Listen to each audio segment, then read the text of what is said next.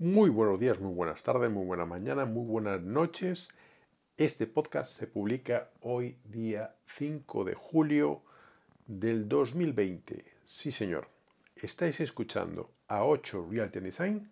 Tenemos tu casa, creamos tu hogar.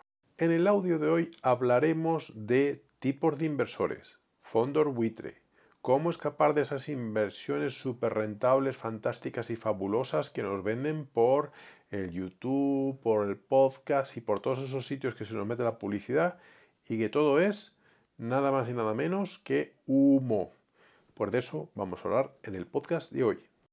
Pero antes, os invito a que entréis en Amazon y colocáis el siguiente.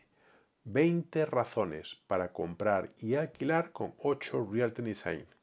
Hemos diseñado hemos maquetado, hemos escrito y hemos publicado un libro en el que hablamos de muchos puntos en el sector inmobiliario, de todo el tema básico, si eres una persona que está entrando en el mundo inmobiliario, para que sepas qué tienes que hacer para cómo invertir, cómo comprar, cómo alquilar, cómo reformar tu vivienda, tu local, tu oficina, esa nueva propiedad que tú vas a adquirir. Así que ya sabes, apúntatelo.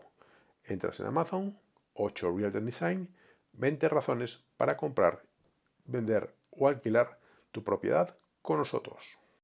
Es importante que tengáis en cuenta, ya empezando con el podcast de esta semana, que los inversores, hay muchos tipos de inversores y lo que estoy tratando es de englobar más o menos las características de todos los que hay en cinco factores distintos, en cinco formas diferentes de invertir dentro del sector inmobiliario para que vosotros mismos os identificáis y sepáis qué tipo de o qué tipología de inmueble son la que estáis pensando en adquirir y también para que sepáis qué tipo de inversores sois en el caso de que queréis reconducir la fórmula de cómo estáis invirtiendo, sobre todo en las fechas que estamos viviendo, con toda la situación del COVID, con toda la pandemia política, perdón, la pandemia sanitaria y todo lo que está ocurriendo. Así que nada, la primera tipología que quiero comentaros no es más que el inversor que es abierto.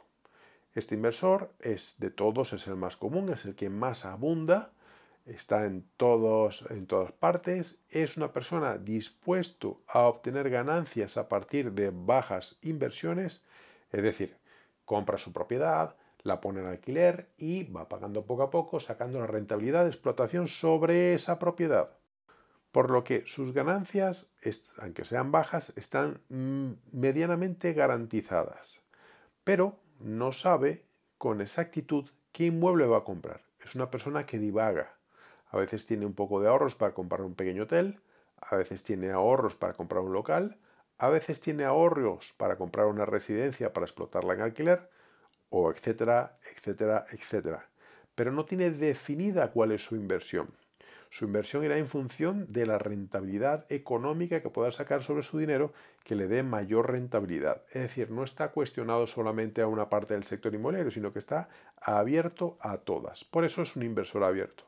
Suelen ser mm, pues, eh, proclives a realizar varias operaciones inclusive, porque a veces se emocionan y entran pues, en una vivienda, en un local, en una oficina y en un hotel y tienen las cuatro explotando y cuanto más inmuebles tienes, más problemas tienes y más situaciones tienes que resolver y más dinero tienes que aportar. Pero eso ya es cosa de cada uno y de su bolsillo. El segundo inversor que tenemos es el osado.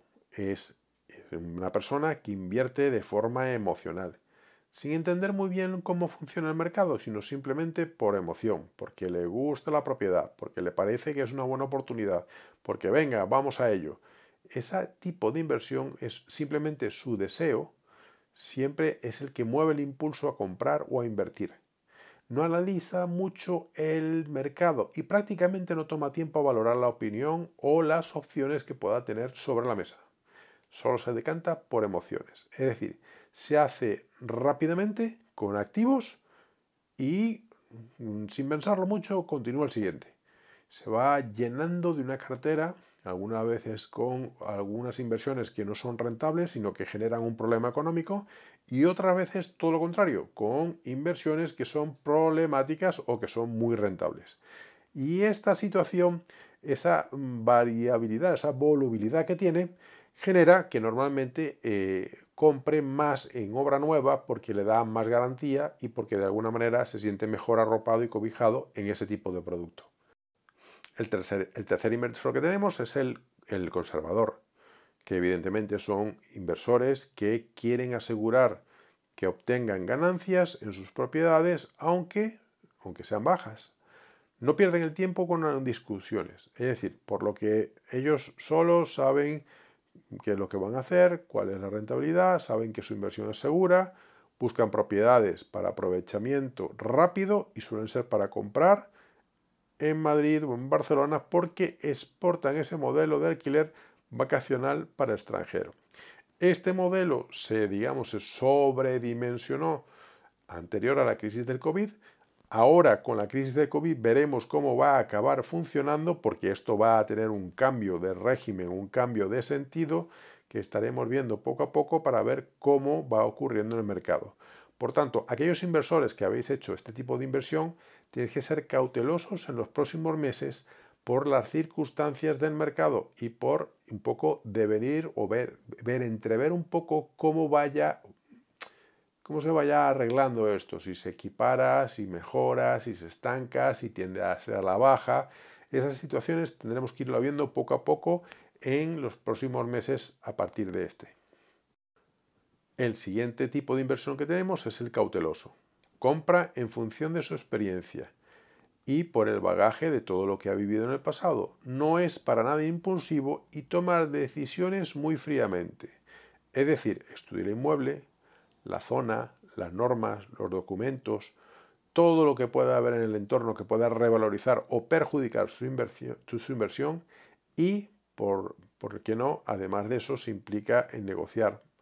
Pero cuidado, que es una persona que conoce muy bien el mercado inmobiliario, no es cualquier persona. Es decir, este tipo de inversor es una persona que es, aunque no esté relacionada con el sector inmobiliario, pero es una persona erudita que se informa, que de alguna manera trata de comprender dónde va a colocar su dinero y es una persona que evidentemente su manera de invertir no es como ninguno de los anteriores. Siempre tiene rentabilidad y suele hacerlo de una manera bastante buena. Y por último, el acaudalado. Desde el principio siempre está motivado, bien por el negocio, incluso por la inversión, aunque le desea arriesgada o costosa, a él le da igual. Este es una persona que siempre está motivada a hacer este tipo de inversiones. Él tiene por sistema eso. Aunque invierte poco, busca activos diferenciales que le permitan obtener ganancias potenciosas. Tiene siempre predilección por propiedades de lujo y sobre todo en áreas concurridas de esas zonas de lujo. Es decir, esta persona ya sabe perfectamente lo que quiere porque ya lo ha probado y porque ya le ha funcionado. Lamentablemente, este sector también va a tener de alguna manera algún parón económico. ¿Consecuencia de qué? Pues de consecuencia de la subida de los intereses y los impuestos que se le quieren hacer o se le quieren encargar a las grandes fortunas. Eso va a menoscabar esta parte del sector, o pensamos algunos que puede ser eso, pero lo más seguro es que sí sea así. Así que, por tanto, podemos decir que em, esto va a funcionar en función de cómo esté el mercado. Bien, ya hemos hablado más o menos de los tipos de inversores que hay. Seguramente os habéis identificado vosotros lo que tenéis que hacer si queréis hacer una inversión en España. Sin duda nos podéis llamar. Nuestro teléfono es el 633-899-935 o si queréis nos podéis escribir a info.8realtydesign.com info 8 Continuando con el podcast tenemos los fondos buitres. Todos ya en España tenemos muy claro cómo funcionan los fondos buitres y no voy a desglosar aquí cómo funcionan.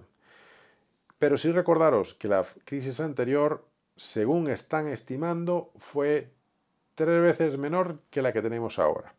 Así que si en el año 2014 invirtieron aproximadamente unos 10.800 millones de euros, 10.800 eh, millones de euros y tuvieron, lo hicieron sobre propiedades que alrededor costaban unos 30.000, por tanto era un tercio de valor, imaginaros lo que va a empezar a ocurrir seguramente en eh, la primera parte del año que viene, que es cuando yo estimo cuando todo este tipo de mercado o todo lo que sobra en el mercado empiece a aparecer de alguna manera como eh, hipotecas basura y todo este tipo de cosas que van a aparecer seguramente en los próximos meses consecuencia de la situación que estamos viviendo y de lo que está ocurriendo.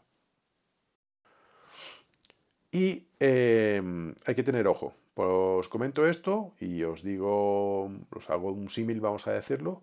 Si tenéis la comida en la ventana, tratar de meterla dentro de casa porque vienen los buitres. Así que vosotros veréis lo que vais a hacer.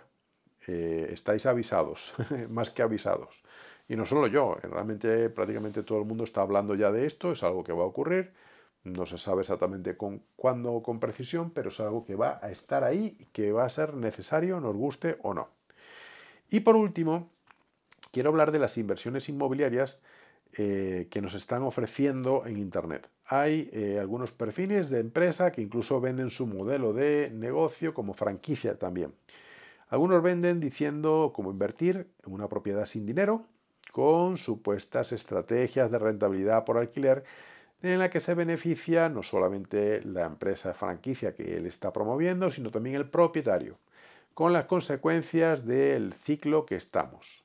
Una cosa era en un ciclo de boom del alquiler como estuvimos hasta hace poco y otra cosa es con el ciclo que estamos entrando donde se evidencia que vamos a entrar en una sobreoferta de inmuebles porque también el, inmueble de alquiler turístico se va a enfrentar a esta situación, por tanto va a haber exceso de inmuebles y vamos a empezar a ver cómo todo empieza a ir con tendencia a la baja.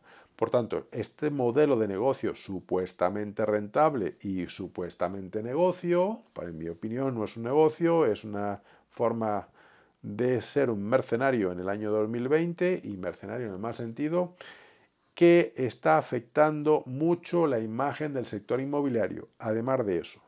Así que en función de cómo vaya afectando el sector, esto puede ir bajando. Daros en cuenta que eh, en el año en el año 15, en 2015, el alquiler subió un 13%. El año pasado creo que fue en torno al 10,3%. Es decir, siempre ha estado subiendo. Y esto no puede seguir siendo así. Ya es demasiado, ha tocado, digamos, su, ola más alta y empieza a estar un poco hacia la baja. Bueno, este ha sido el audio de esta semana, en un podcast bastante corto, pero suficientemente conciso con bastante información. Y os invito la semana que viene, que seguramente estaremos hablando del sector comercial del ladrillo, hablando de esas franquicias inmobiliarias y de aquellas prácticas que no son leales. Y daré ejemplos precisos que me he encontrado a lo largo de mi actividad como agente de la propiedad inmobiliaria. Y hablaremos de muchos otros temas más. Si estás interesado en invertir en una propiedad en España, no dudes en llamarnos, ya te lo hemos dicho, es el 633-899-935 o en el correo info 8 Además de eso, hemos publicado dos libros que están bajo mi nombre personal, no está en nombre de la marca de la empresa, están bajo mi nombre personal, que es Julio Pérez. Me podéis buscar en Amazon como Julio Pérez o si no podéis buscar los títulos que os digo realmente, que son Vivienda 2020, donde hablamos en, específico qué va a pasar con el sector de la construcción referido al COVID-19, cómo va a cambiar la formulación de cómo se constituyen las viviendas, cómo hay que hacer un paso intermedio entre lo que es el afuera de la vivienda y el adentro de la vivienda, ese punto intermedio, ese nuevo paso intermedio es donde vamos a descontaminarnos, donde vamos a tener una serie de factores que van a ser necesarios para que nosotros podamos pasar tranquilamente de lo que vivamos fuera a lo que tengamos dentro. También tenemos escrito o he escrito otro libro que se llama Arquitectura Utopía COVID-19, donde hablo del sector inmobiliario y lo que posiblemente nos enfrentemos en el futuro si la pandemia continúa en el rumbo y el derrotero que lleva que la verdad mm, que es bastante preocupante, sobre todo por no dar atajo a la situación de encontrar una vacuna.